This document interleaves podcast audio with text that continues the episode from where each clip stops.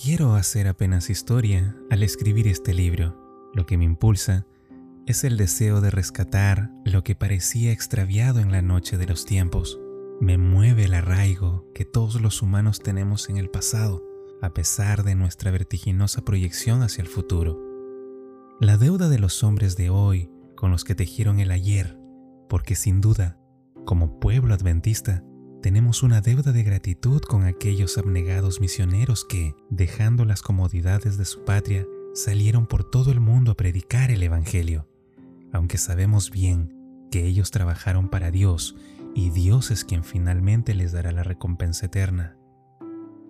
De Fernando Estal conocíamos su obra en el altiplano del Perú y de Bolivia, por lo menos lo que él mismo dejó escrito en su libro En el país de los Incas muy poco sabíamos de su labor entre los campas. El Señor permitió que, durante mi ministerio en el Perené, entre los años 1972 y 1974, conociera a muchos ancianos, colonos y nativos que trabajaron al lado de Stal.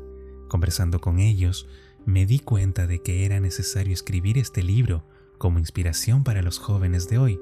Al principio, algunos episodios me parecieron casi increíbles, pero con el tiempo y al ir conociendo mejor a los nativos y relacionándome estrechamente con uno y con otro, tuve que aceptar la veracidad de estos testimonios.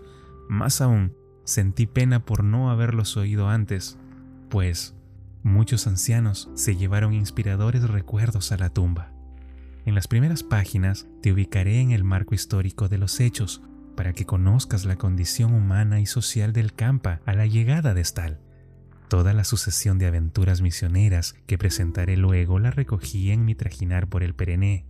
Relato el fruto de mi investigación utilizando algo de imaginación a fin de darle lenguaje literario adecuado, pero nada más.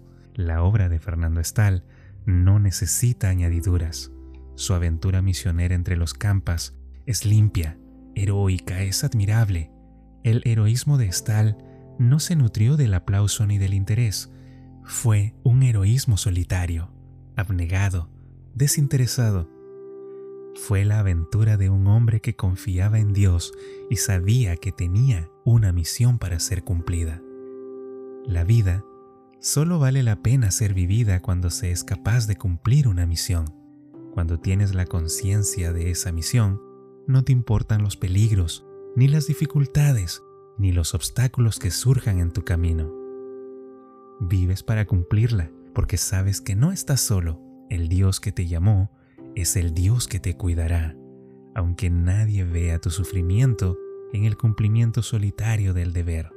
Es más fácil ser valiente en medio de la excitación de una batalla, por ejemplo, que ante los peligros que nadie presencia, que nadie comprende y que aparecen a cada instante. La vida de Stal siempre estaba pendiendo de un hilo, Debió sobrevivir jornadas increíbles, sortear obstáculos incalculables. Muchas veces los nativos lo recibían con indiferencia, otras con un hosco silencio. Solo, en medio de ellos, dependía de los cuidados de la providencia o de los favores de los nativos. Si hubiesen deseado quitarle la vida, ¿cómo habría podido resistirlos?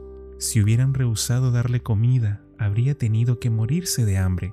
Si hubiese enfermado, su remedio habría estado en manos de los curanderos de rituales malignos.